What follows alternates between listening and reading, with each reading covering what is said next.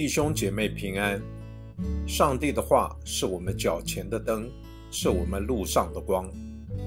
让我们每天以三读三祷来亲近神。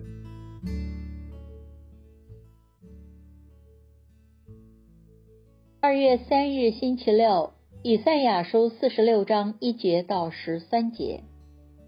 比勒叩拜尼坡屈身，巴比伦的偶像驮在走兽和牲畜背上。你们所抬的成了重驮，使牲畜疲乏。这些神明一同屈身叩拜，不能救自己，反倒遭人掳去。雅各家、以色列家所有的渔民呢？你们自从生下就蒙我抱，自出母胎便由我来背。你们都要听从我，直到你们年老，我不改变；直到你们发白，我仍扶持。我已造你，就必背你；我必抱你，也必拯救。你们将谁与我相比，与我相等？将谁与我相较，使我们相似呢？他们从钱囊中倒出金子，用天平称出银子。故银匠造成神像，他们又服服又跪拜，他们抬起神像扛在肩上，安置在定处，使他站立，不离本位。人呼求他，他却不回答，也无法救人脱离灾难。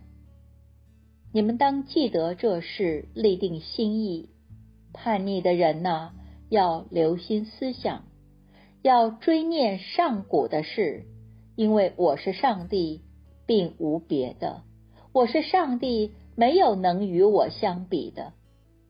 我从起初就指明末后的事，从古时便言明未成的事，说我的筹算必立定，凡我所喜悦的，我必成就。我招鸷鸟从东方来。招那成就我筹算的人从远方来，我已说出就必成就，我已谋定也必做成。你们这些心中顽固、远离公义的人，要听从我。我使我的公义临近，他已不远；我的救恩必不迟延。我要为以色列我的荣耀在西安施行救恩。我们一起来默想今天的经文中，先知告诉被掳到异邦的百姓，此刻他们身处在偶像林立的外邦世界之中。然而，除了上帝，并无别的神明。虽然在这样的世界中，他们是弱势，是战争中的失败者。是流落他乡的客旅，但上帝始终没有忘记他们。要在他们身上成就的事，终必要成就。看似遥远的应许，也已经临近。先知的提醒，不只是对当时被掳到异邦的百姓，其实也对着。活在此时此地的我们，我们也活在各式各样的偶像崇拜、价值混乱的世界之中。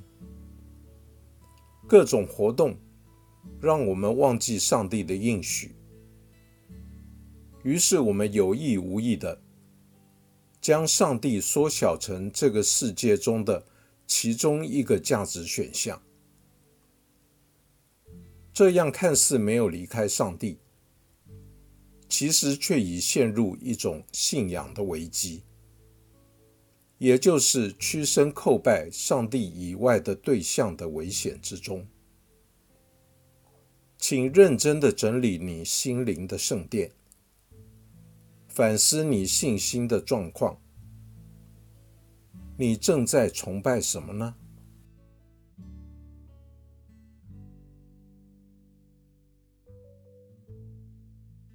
请默祷，并专注默想以下经文：留意经文中有哪一个词、哪一句话特别触动你的心灵，请就此领悟，以祈祷回应，并将心得记下。以赛亚书四十六章九节，要追念上古的事，因为我是上帝并无别的。我是上帝没有能与我相比的。